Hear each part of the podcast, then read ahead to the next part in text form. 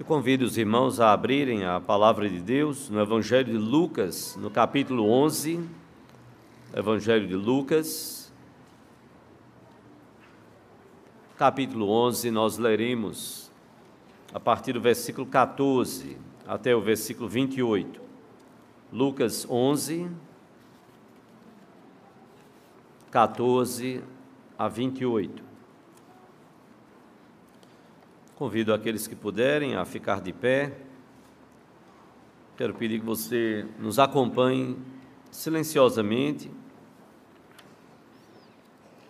na leitura destes versículos. Lucas 11, de 14 a 28. Logo depois nós vamos orar por nossas vidas e por nossas crianças. Nos diz a palavra de Deus, Lucas 11, 14 a 28. De outra feita estava Jesus expelindo um demônio que era mudo. E aconteceu que, ao sair o demônio, o mudo passou a falar, e as multidões se admiravam.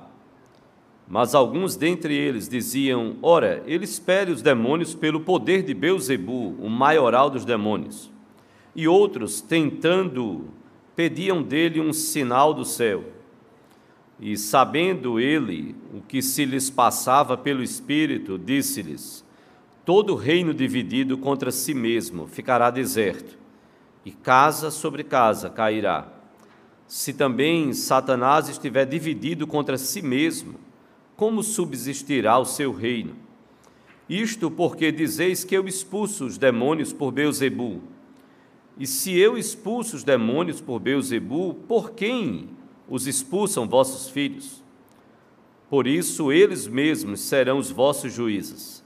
Se, porém, eu expulso os demônios pelo dedo de Deus, certamente é chegado o reino de Deus sobre vós. Quando o valente, bem armado, guarda a sua própria casa, ficam em segurança todos os seus bens.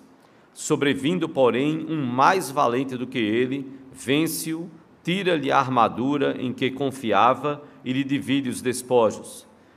Quem não é por mim é contra mim, e quem comigo não ajunta, espalha. Quando o espírito imundo sai do homem, anda por lugares áridos, procurando repouso, e não o achando, diz: Voltarei para minha casa, de onde saí. E tendo voltado, a encontra varrida e ornamentada então vai e leva consigo outros sete espíritos, piores do que ele, e entrando habitam ali. E o último estado daquele homem se torna pior do que o primeiro. Ora, aconteceu que ao dizer Jesus estas palavras, veio essas palavras, uma mulher que estava entre a multidão exclamou e disse-lhe: Bem-aventurada aquela que te concebeu e os seios que te amamentaram. Ele, Jesus, porém, respondeu: Antes, bem-aventurados são os que ouvem a palavra de Deus e aguardam. Nós vamos orar ao Senhor, eu convido as crianças a virem à frente. Vamos orar por elas e por nossas vidas, vamos curvar nossa fronte. Vamos fechar os olhinhos, todo mundo de olhinho fechado.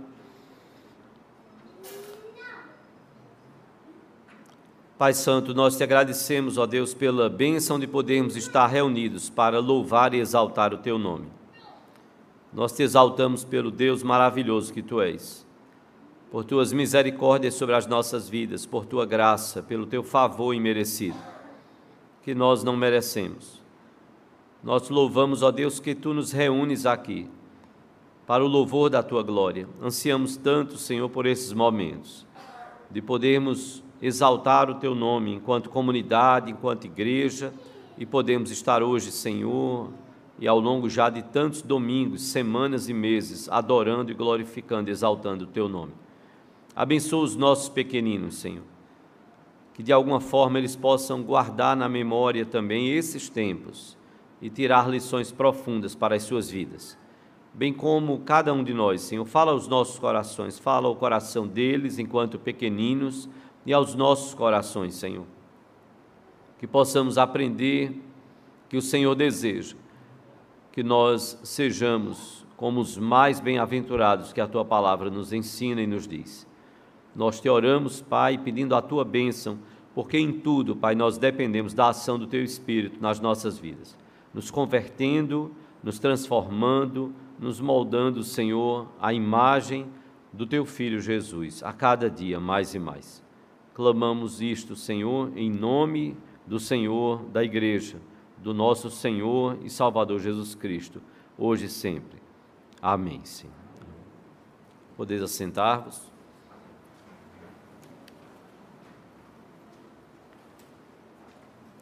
Irmãos, louvores que nós cantamos e às vezes nem paramos para pensar na profundidade daquilo que nós proclamamos e cantamos na adoração e no louvor. Nós dissemos: Meu Deus, meu Senhor, minha vida é para o teu louvor.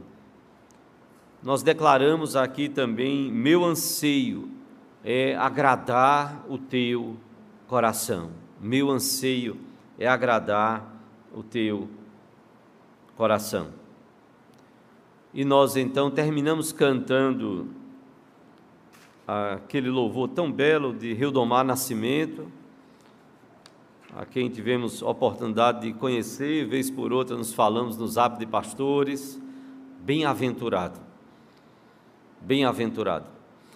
O Salmo 128 vai dizer isso: Bem-aventurado é o homem que teme ao Senhor e anda nos seus caminhos, e vai falar sobre a família deste homem bem-aventurado. Bem-aventurado. E talvez caiba a pergunta ao meu e ao seu coração. Imagina se alguém perguntasse: Você é um bem-aventurado? Você é uma bem-aventurada? O que você diria? Bom, pode ser que alguém inadvertidamente pudesse até dizer: eh, sim, sou, eu gosto muito de aventuras, eu gosto de rapel, é? eu gosto de coisas assim, bem, com muita adrenalina, é, mas não é de aventura, mas é de ser bem-aventurado, bem-aventurada. Alguns falavam sobre aquelas ondas de Nazaré, 30 metros de onda, de onda. Imagina você encarar uma onda destas. 30 metros de onda. Mas não é de aventura que a palavra de Deus nos fala. Bem-aventurado, se você pegar o termo lá no dicionário, no Aurélio, no Roaz ou outros dicionários da língua portuguesa, você vai encontrar, resumidamente, que bem-aventurado é aquele que é muito feliz é aquele, e até traz uma questão da eternidade, é aquele que depois de morto goza das bênçãos espirituais, das bênçãos celestiais. Bem-aventurado é aquele que atingiu, atingiu a perfeita felicidade, tão buscada pelos filósofos, tão buscada pelos filósofos. É interessante como o texto que nós lemos nos coloca diante da pessoa do Senhor Jesus Cristo e do que ele fez naquele momento, até chegar a essa expressão, bem-aventurado, bem-aventurada. Ele, ele, havia expulso um demônio que impedia que alguém falasse, como está lá no versículo 14. Pessoas no meio da multidão atribuíram aquele ato do Senhor Jesus Cristo ao poder de Beuzebu, que era assim chamado e considerado o maioral dos demônios. E então Jesus tem uma preocupação de explicar, até porque essas pessoas falando no meio da multidão fazia com que as pessoas também da multidão começassem a divagar nas suas imaginações e a não pensarem de fato quem é esse mestre.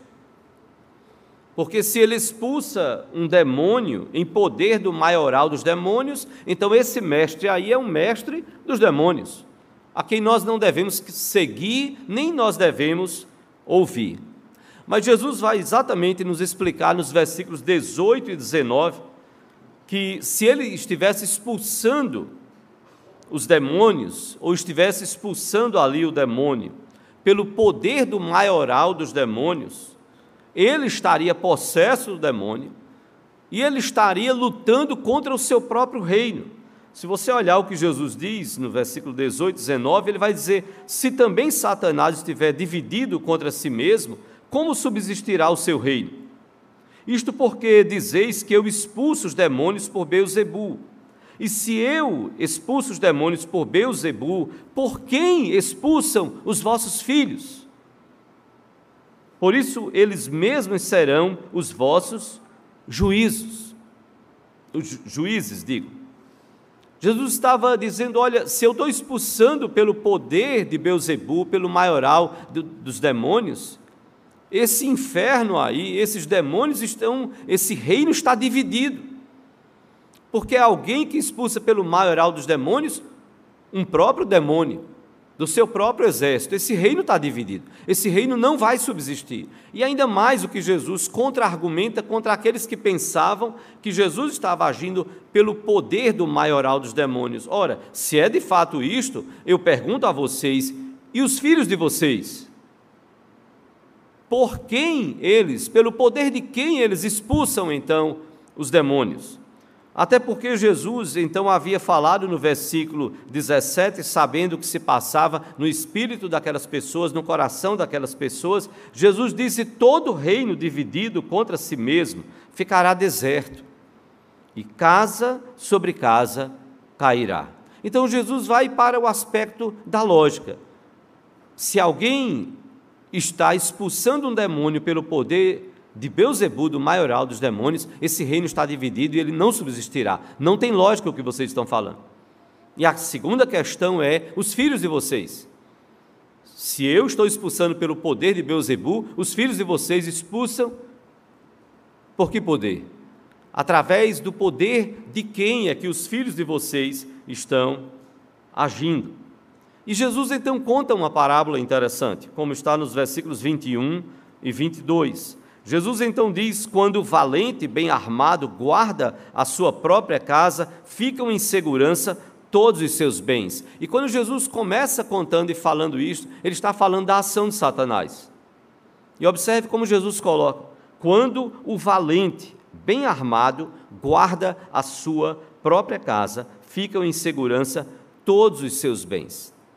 É quando Satanás procura manter debaixo do seu poder aqueles a quem ele conquistou pela mentira, enganando-os, afastando-os de Deus. E Satanás então busca manter presas essas pessoas. Mas a palavra de Deus vai nos dizer no versículo 22, quando Jesus diz: sobrevindo, porém, um mais valente do que ele. E refere-se ao próprio Senhor Jesus Cristo. Sobrevindo, porém, um mais valente do que aquele valente, vence-o, tira-lhe a armadura em que confiava e lhe divide os despojos. É nesse contexto que Jesus vai dizer: quem não é por mim é contra mim, e quem comigo não ajunta, espalha. Jesus vai dizer: há um que se mete a valente, Satanás se mete a valente. Satanás busca desviar e afastar pessoas do conhecimento do Evangelho, da salvação em Cristo, do próprio Deus. E procura então manter essas pessoas escravizadas ao pecado e distantes de Deus, sem que essas pessoas busquem ao Senhor. Mas Jesus vai dizer: vem um que é mais valente do que este pretenso valente aí. Há um que é mais valente, que ele vem e ele vence este que é considerado valente. E ele lhe divide os despojos. Ele vence esse valente. E aí então Jesus vai chamar: quem não é por mim é contra mim. E quem comigo não ajunta, espalha. Jesus vai confrontar aquelas pessoas que estavam pensando que Jesus estava do lado dos demônios, que estava pelo poder de Beuzebu. Jesus vai dizer: quem não é por mim é contra mim e quem comigo não ajunta, espalha. Para que aquelas pessoas pudessem ter os seus corações tocados e conscientes de que o que elas estavam falando, além de ser errado, afastava outras pessoas do único e verdadeiro Salvador. Aquele primeiro chamado valente guarda e tenta guardar a todo custo aqueles que estão sob o seu domínio. Mas o segundo vence-o e liberta os cativos. Jesus vai falar também da estratégia de Satanás. Quando ele nos diz aqui no versículo 24: Quando o espírito imundo sai do homem, anda por lugares áridos, procurando repouso, e não achando, diz: Voltarei para minha casa, de onde saí. E tendo voltado, a encontra varrida e ornamentada. Então vai e leva consigo outros sete espíritos piores do que ele, e entrando habitam ali. E o último estado daquele homem se torna pior do que o primeiro. Em outros momentos, Jesus esteve curando e agindo sobre a vida de pessoas e dizendo: cuidado, para que não te ocorra coisa pior. Ou seja, estava chamando a atenção daquelas pessoas e daquelas vidas para que elas não dessem lugar ao inimigo para que coisa pior não acontecesse. E é justamente o que Jesus vai mostrar aqui. Esse espírito que sai, esse espírito que é expulso, há o risco dele voltar. Se esse coração não se render ao Senhor Jesus, se esse coração não buscar ao Senhor, se esse coração não estiver cheio do Senhor, não rendendo-se e não entregando-se ao Senhor Jesus Cristo, há o risco desse espírito voltar, e não só ele, mas diz a Bíblia, com mais sete espíritos, e a situação daquele homem passaria a ser pior do que aquela primeira situação. É preciso entregar-se a Deus. É preciso entregar-se ao Senhor Jesus Cristo. É preciso ter o Espírito de Deus e nós só o podemos fazer quando ouvindo a mensagem do Evangelho, tocados pelo Espírito de Deus, crendo na mensagem do Evangelho, nós abrimos o nosso coração ao Senhor Jesus Cristo. Veio ele, Jesus, para o que era seu e os seus não receberam, diz João, lá no capítulo 1 do seu Evangelho. Mas a quantos o receberam, nos diz o versículo 12 mas a quantos o receberam, deu-lhes o poder de serem feitos filhos de Deus, a saber, os que creem no seu nome. E é nestes que o Espírito de Deus habita. Toca o coração, quebranta o coração, convence o coração, converte o coração e passa a habitar nestes corações. Nós precisamos estar debaixo do domínio e da direção do Espírito Santo que é o Espírito de Cristo, conforme a palavra de Deus. Foi diante de tamanha sabedoria e de ensinamentos tão preciosos como Jesus falou aqui, que a Bíblia nos diz, no versículo 27, ora, aconteceu que ao dizer Jesus estas palavras, uma mulher que estava entre a multidão exclamou e disse: Bem-aventurada aquela que te concebeu e os seios que te amamentaram. Foi diante da situação da expulsão do demônio, foi diante da discussão com aquelas pessoas que entenderam errado, pelo poder de quem Jesus estava expulsando o demônio, foi diante da revelação do que Jesus falou da estratégia e da ação dos demônios.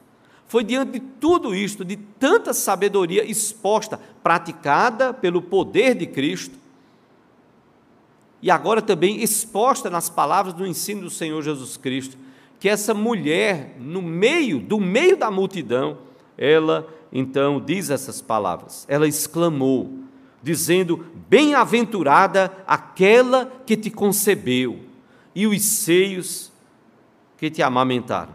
Que palavras belas. Que palavras profundas. Mas a resposta de Jesus é ainda mais fascinante. Jesus Cristo nos diz, no versículo 28, ele, Jesus, porém, respondeu: Antes, bem-aventurados são os que ouvem a palavra de Deus e aguardam. Nós podemos ler esse versículo? Vamos ler juntos? Ele, porém, respondeu: Antes, bem-aventurados são os que ouvem a palavra de Deus e aguardam. Antes, bem-aventurados são os que ouvem a palavra de Deus e aguardam. O termo antes, antes aqui usado por Jesus, não está questionando a veracidade do que aquela mulher havia dito sobre a mãe terrena de Jesus Bem-aventurada aquela que te concebeu e os seios que te, que te amamentaram. Era como se a mulher estivesse elogiando o próprio Senhor Jesus Cristo. Era como se ela estivesse olhando para Jesus, então, e dizendo como seria maravilhoso ter um filho como o Senhor Jesus Cristo. É um reconhecimento e também uma saudação a Jesus como Messias. Bem-aventurada, bem-aventurada aquela que te concebeu e os seios que te amamentaram. Era reconhecer que aquele homem maravilhoso, com os ensinos e poder maravilhosos, era algo que era digno de louvor. E então dizer como essa mulher é feliz de ter um homem como este, como filho. Que coisa maravilhosa. Era um elogio e um privilégio, sem dúvida alguma, para Maria ter sido escolhida por Deus. Ter filhos no meio de Israel era bênção de Deus. E o povo assim entendia, como bênção ter filhos, tanto que a mulher estéril era visto por muitos como uma possível maldição. E por quê? Porque a mulher estéril, ela não poderia, do ponto de vista humano, ela não poderia dar a luz ao Salvador. E as mulheres ansiavam. Se Deus vai usar uma mulher para trazer o Salvador, quem será essa mulher? Então, no meio de Israel, ser estéril era um, era um possível sinal de maldição. Ter filhos era bênção de Deus, era reconhecido claramente como bênção de Deus. Ser a mãe do Messias, ah, aí era uma graça maravilhosa. Era bênção incomparável ser a mãe do Messias. Se você voltar a Lucas capítulo 1, você vai ter o cântico de Maria. Lucas capítulo 1, a partir do versículo 46.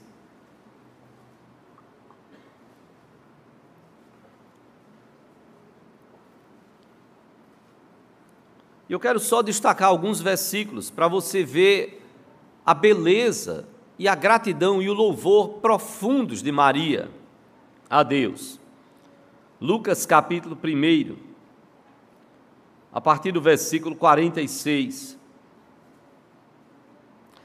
Maria, grávida, abençoada ali por Deus, orientada com respeito ao nascimento do Senhor Jesus Cristo,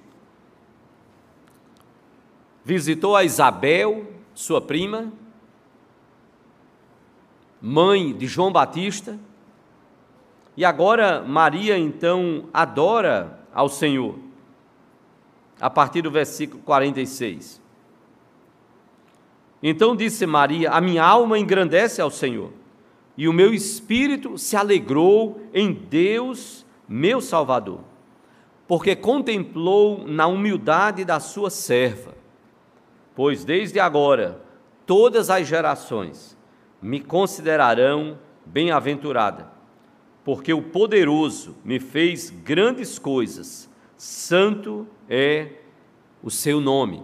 E então o cântico prossegue aqui em louvor e adoração ao Senhor.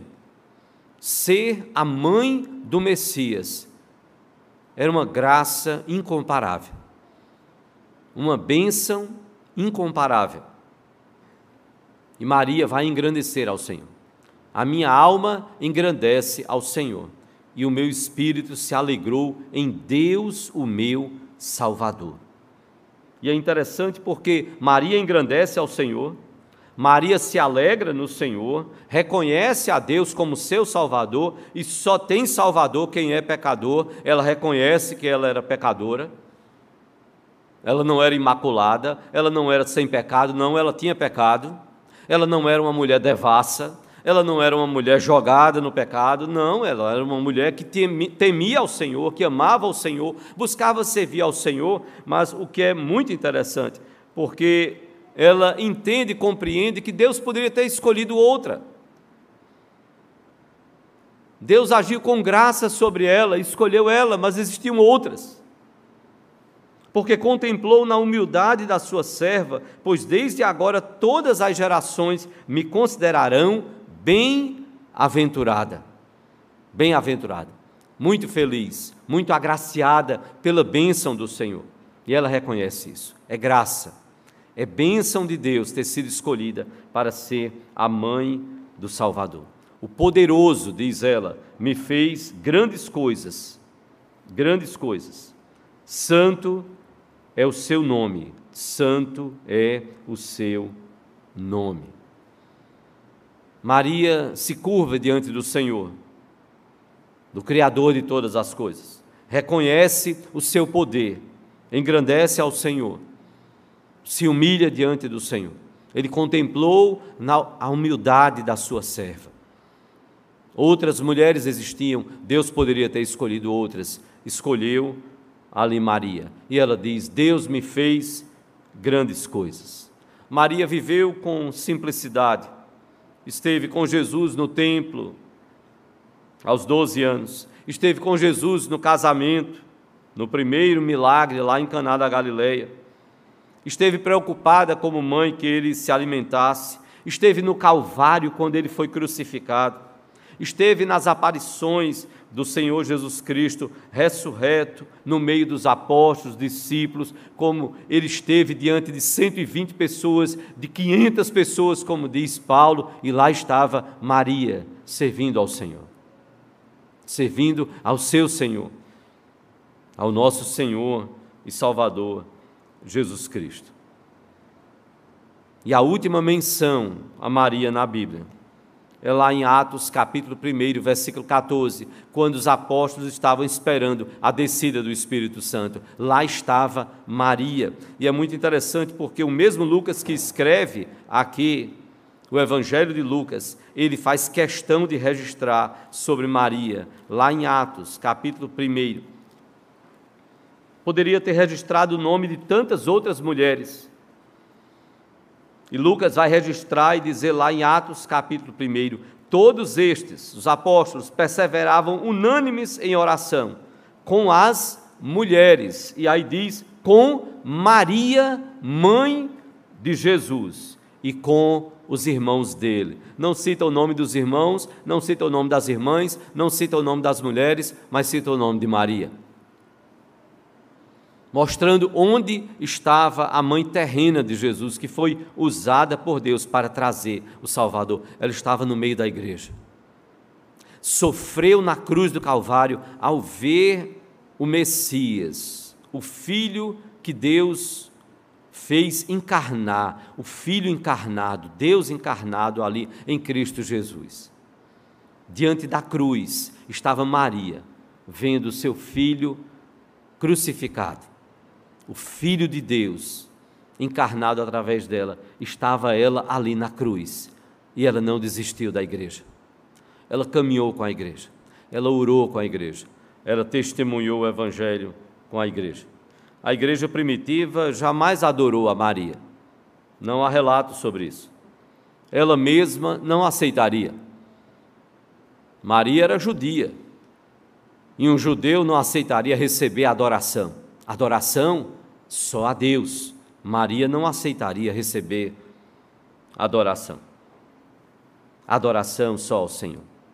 O antes de Jesus, o antes do Senhor Jesus Cristo, conforme está aqui em Lucas, capítulo 11. Antes, bem-aventurados são os que ouvem a palavra de Deus e aguardam. O antes de Jesus reconhecia esses valores em Maria como ela foi uma serva fiel ao Senhor. O antes do Senhor Jesus Cristo não estava tirando aqui o valor de Maria. Bem-aventurada aquela que te concebeu e os seios que te amamentaram. Jesus não estava contradizendo isto. Ele não estava dizendo, não, não, não tem nada de bem-aventurada aquela que te concebeu e os seios que te amamentaram. Não, ela não é bem-aventurada.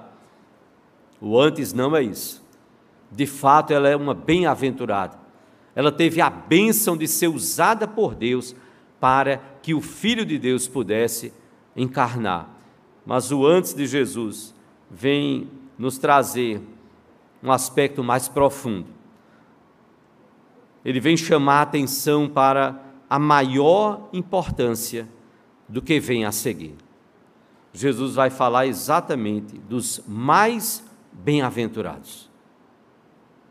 Se Maria foi bem-aventurada, há a possibilidade de ser ainda mais bem-aventurado do que Maria. E é isso que Jesus está querendo dizer. Mais bem-aventurados, antes, bem-aventurados são os que ouvem a palavra de Deus e aguardam.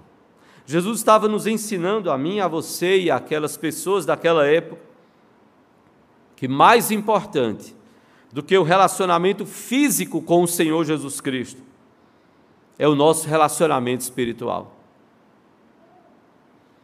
Eu e você, nós não nascemos na família de Jesus. Pensando em Maria, a mulher que Deus usou para trazer Jesus. Pensando em José como pai adotivo.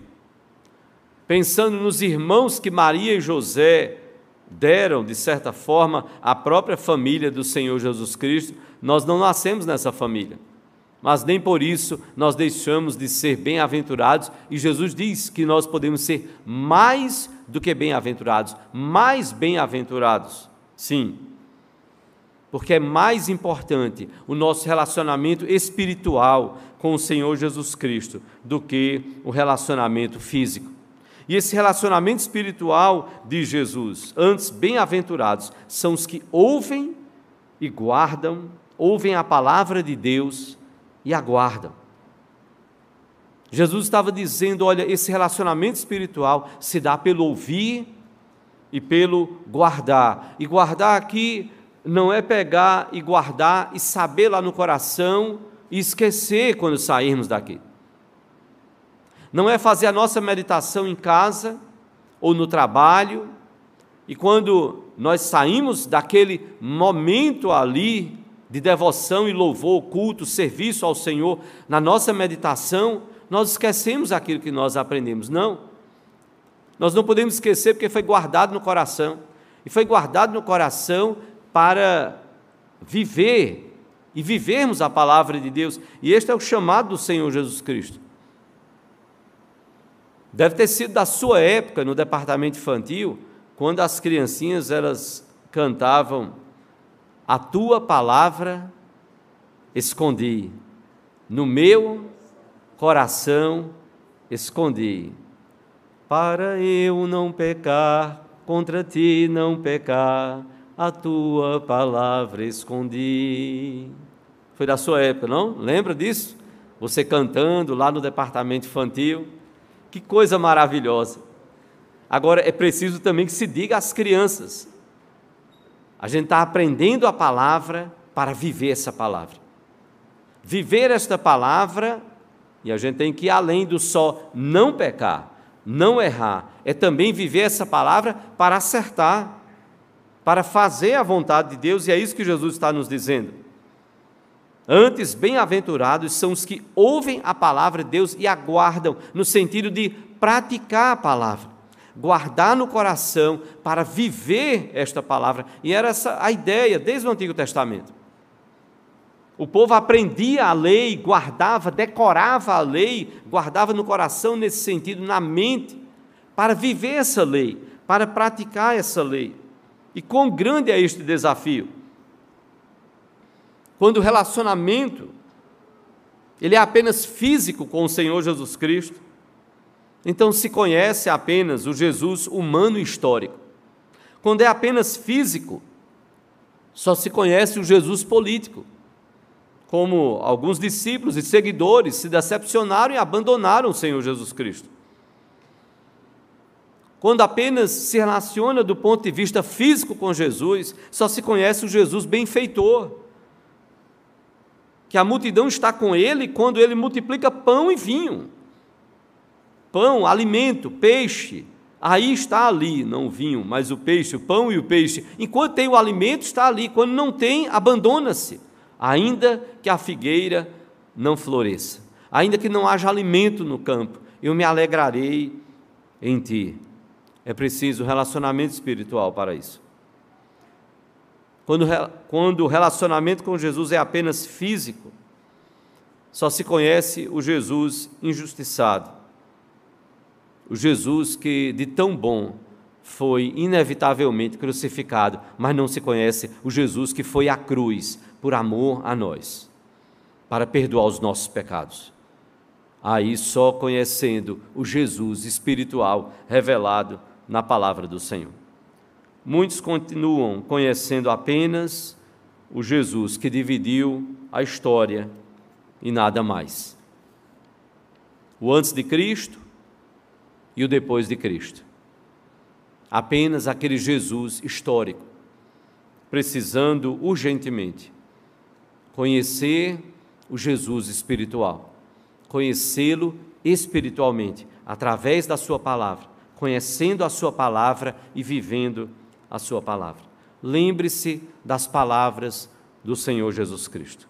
Antes, bem-aventurados são os que ouvem a palavra de Deus e a guardam, e a praticam, e a obedecem. Nós precisamos ler a Bíblia e guardar a palavra do Senhor no nosso coração, porque é a palavra de Deus. Deuteronômio 6 vai justamente falar isso aos pais. E é interessante porque a gente guarda lá de Deuteronômio 6, a gente guarda que nós temos que falar desta palavra aos nossos filhos, quando nós estivermos sentados à mesa, quando estivermos deitados com ele à cama, ao levantar, ao deitar, e a gente vai falando, falando e a gente esquece do princípio básico. Estas palavras que hoje te ordeno estarão no teu coração e tu as inculcarás a teus filhos. Olha o princípio base. Repito, estas palavras que hoje te ordeno estarão no teu coração. Precisa estar no nosso coração. Nós precisamos ouvir e praticar esta palavra. Precisa estar no nosso coração. Ouvir, guardar para agir, para praticar para que aí sim a gente possa levar aos nossos, aos nossos filhos. É lendo, é ouvindo, é guardando a Bíblia como palavra de Deus. Que nós vamos ter um relacionamento espiritual com o Senhor Jesus Cristo. É através da Sua palavra. Eu vou considerar que nós ainda estamos no início de ano. E eu quero novamente perguntar ao seu coração que nós sempre fazemos no começo do ano. Você tem orado diariamente ao Senhor? Não oração agonizante, perdida. Oração, como às vezes a gente chama, a oração da fome. Senhor, obrigado pelo alimento. Amém. Está esquecendo até, em nome de Jesus. Em, em nome de quem você está orando? Obrigado pelo alimento. Amém. Pronto. É, é aquela oração de filme norte-americano de faroeste. Obrigado pela refeição. Amém. Ele não sabe nem em nome de quem está se orando. E aí, se não oramos, talvez o mais trágico também, é que não orando, não lemos a palavra. E a gente vai dizer, mas é porque meu dia é muito agitado não tem tempo. Que digam aí as mídias sociais. Quanto tempo cada um gasta? E nós precisamos nos alimentar da palavra. Eu quero ainda desafiar você a diariamente ler um capítulo da Bíblia e ler em sequência. Se você não começou, vá lá para Mateus, comece. Amanhã, Mateus, capítulo 1. Tire cinco minutos do seu dia. Coma menos no almoço, ou no café, ou no jantar. Escolha um tempo que você pare e diga: Eu preciso me alimentar espiritualmente. Senhor, eu quero ler a tua palavra. Eu preciso ler a tua palavra. nós estamos ficando com a geração de crentes, de evangélicos analfabetos. Analfabetos, biblicamente. Porque não temos lido, temos muitas vezes ouvido, mas não guardado essa palavra, não ruminado essa palavra como faz o gado. Nós precisamos ler, ouvir, guardar a Bíblia como palavra de Deus, para buscarmos este relacionamento espiritual com o Senhor Jesus Cristo. Orar ao Senhor. E tudo isso começa quando nós entregamos a nossa vida ao Senhor Jesus Cristo. E nós o recebemos como a Bíblia diz. Mas a quantos o receberam, deu-lhes o poder de serem feitos filhos de Deus. É entregar a nossa vida, receber a Jesus como Senhor e Salvador das nossas vidas. É pedir perdão pelos nossos pecados a cada dia. É clamar que Deus esteja nos transformando, moldando as nossas vidas, mudando, e que a gente possa se perceber melhor amanhã do que nós fomos hoje. Não passe a sua vida como eu vi em reunião de oração, de uma semana para outra, alguém orar e dizer: Senhor, perdoa a multidão dos meus pecados. A primeira vez que eu ouvi, eu disse, multidão de pecados. Na outra semana, outra oração dessa, eu disse: não, não é possível. De uma semana para outra, e a pessoa está repetindo isso, semana após semana, está conseguindo acumular uma multidão de pecados de uma semana para outra a questão é onde está a santificação na nossa vida cristã? Onde está o ouvir e guardar no nosso coração a palavra de Deus? Precisamos dessa palavra. É deixar o Espírito de Cristo nos transformar dia após dia. E veja bem, comece preocupado com você. Comece preocupado com você. Se você pode ajudar o seu próximo, pergunte a Deus: Senhor, de que forma eu posso ajudar? Eu não quero atrapalhar o meu próximo, eu quero ajudar o meu próximo, Senhor. Como é que eu posso ser instrumento e bênção do Senhor na vida do meu próximo?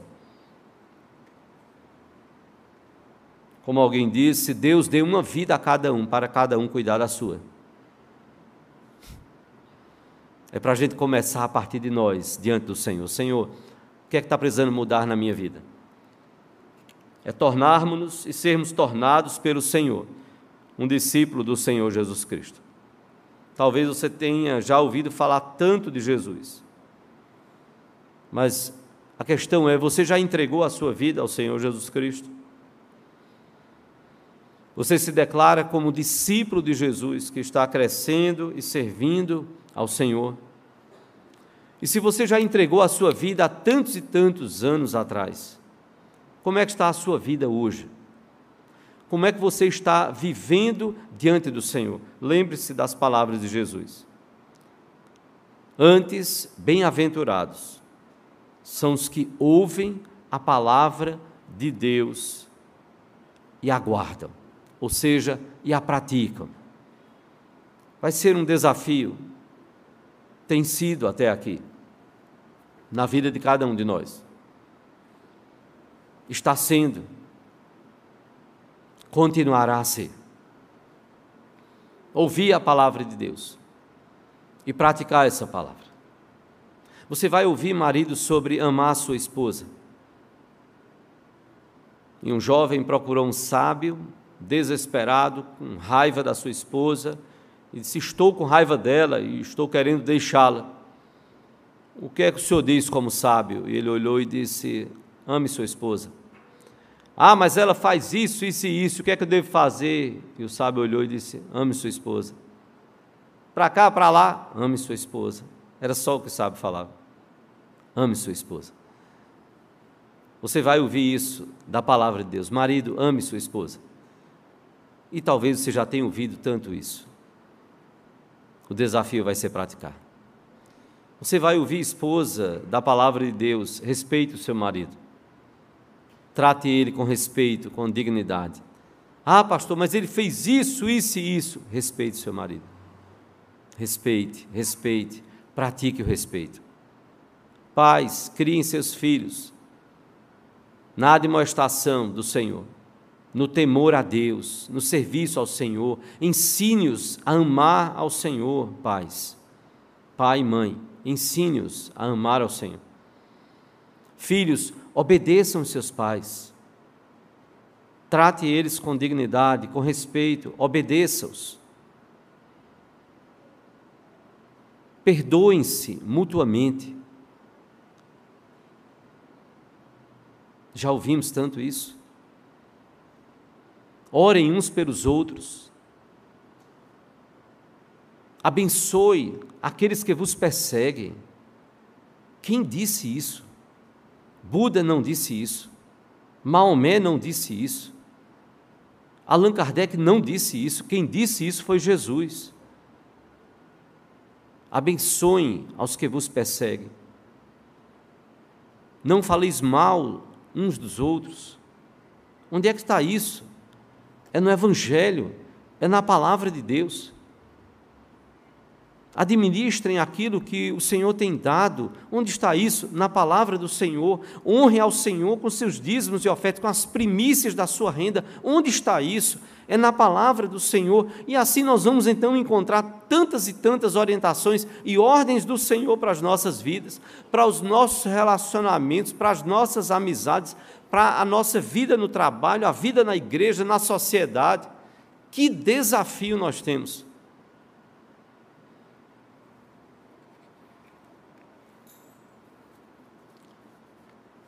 Conta-se que Gandhi, tão conhecido,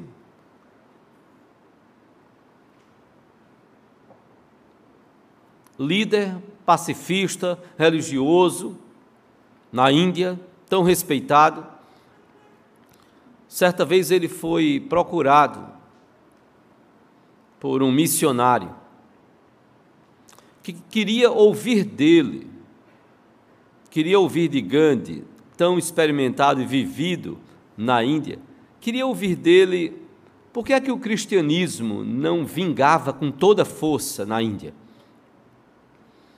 Tantas ações missionárias, tanto investimento. E a resposta de Gandhi foi de modo simples. Foi o que, na sua opinião, o que é que nós precisamos fazer? E ele foi direto ao ponto. Ele disse, em outras palavras, Gandhi disse: viver o que vocês pregam. Pronto. O erro não estava no ensinamento. O erro não estava na pregação. Não. Vocês estão pregando corretamente, vocês estão pregando direito, é o, vocês creem dessa forma, vocês estão pregando ali, ó, tudo organizadozinho, o amor a Deus, o amor ao próximo, eles pronto, é viver trocando em bem miudinhos, praticar. Antes, bem-aventurados são os que ouvem a palavra de Deus e a praticam e aguardam no coração para viver. A lei era guardada, repito, para ser vivida. O povo de Israel aprendia a lei para colocar em prática. Que grande desafio eu e você nós temos. Sairmos daqui para o que nós temos aprendido domingo após domingo, semana após semana, encontro após semana, encontro após encontro, grupo, reunião de pequenos grupos, de ministérios, celebrações, cursos, treinamentos, a gente colocar em prática aquilo que nós temos aprendido. Bem-aventurada aquela que te concebeu e os seios que te amamentaram é verdade, ela foi uma bem-aventurada. Ela foi muito feliz, muito abençoada por ter sido escolhida por Deus. Ela foi um canal de bênção para nos trazer o Messias e toda mulher esperava ser usada por Deus. Tinha esse desejo. É verdade, ela foi bem-aventurada, mas existem aqueles que podem ser ainda mais bem-aventurados. Antes, mais bem-aventurados são aqueles que ouvem a palavra de Deus e aguardam e a praticam. Vamos curvar a nossa fronte, vamos fechar os nossos olhos.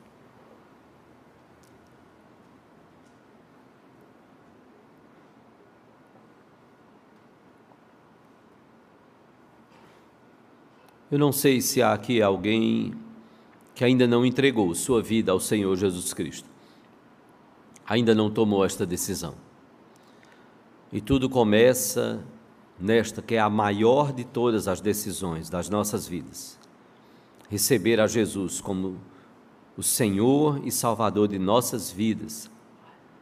É como a palavra de Deus nos diz: Ele veio para o que era seu, mas os seus não o receberam.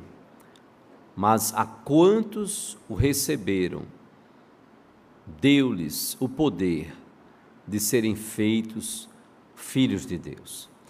Há alguém que ainda não entregou a sua vida ao Senhor Jesus Cristo, mas gostaria de hoje levantar uma de suas mãos e entregar-se ao Senhor.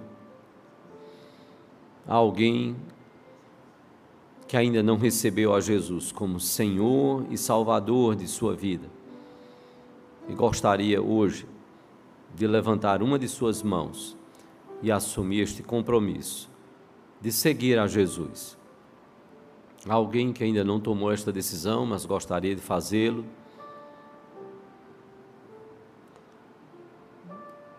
Pai, nós estamos na tua presença. Nós dependemos, Pai, em tudo de ti. Bem-aventurada foi Maria, Senhor. O Senhor agiu com graça, com favor que nem ela nem nós merecemos. O Senhor a escolheu no meio de tantas outras pessoas que poderiam ter sido escolhidas, de tantas outras mulheres que buscavam servir ao Senhor, ainda que como pecadoras. Mas, ó Deus, nós cremos na tua palavra. O teu filho diz que mais bem-aventurados são aqueles que ouvem a tua palavra e aguardam e a praticam. Nós queremos ser assim, Senhor, a cada dia. Pelo menos devemos querer ser assim. Perdoa-nos quando não temos sido, quando temos agido de outras formas, que não honram, não glorificam o teu nome. Perdoa-nos, Pai. Nos mostra no amor do Pai que nós, como filhos, possamos encontrar neste amor o cuidado e o zelo teu para com as nossas vidas, Pai. Nós clamamos porque dependemos do Senhor e carecemos do teu agir no nosso coração. Se o teu espírito não agir, não vai ser, não vão ser homens que vão conseguir isso. Por isso nós declaramos a nossa dependência do agir do Senhor sobre as nossas vidas. Perdoa-nos, molda-nos conforme a tua vontade o teu querer, à imagem do teu filho Jesus. A partir do meu coração, Senhor, a cada coração aqui, que tu estejas estendendo as tuas mãos e nos abençoando ricamente. Te oramos assim no nome de Jesus, para a glória dele, hoje e sempre. Amém, Senhor.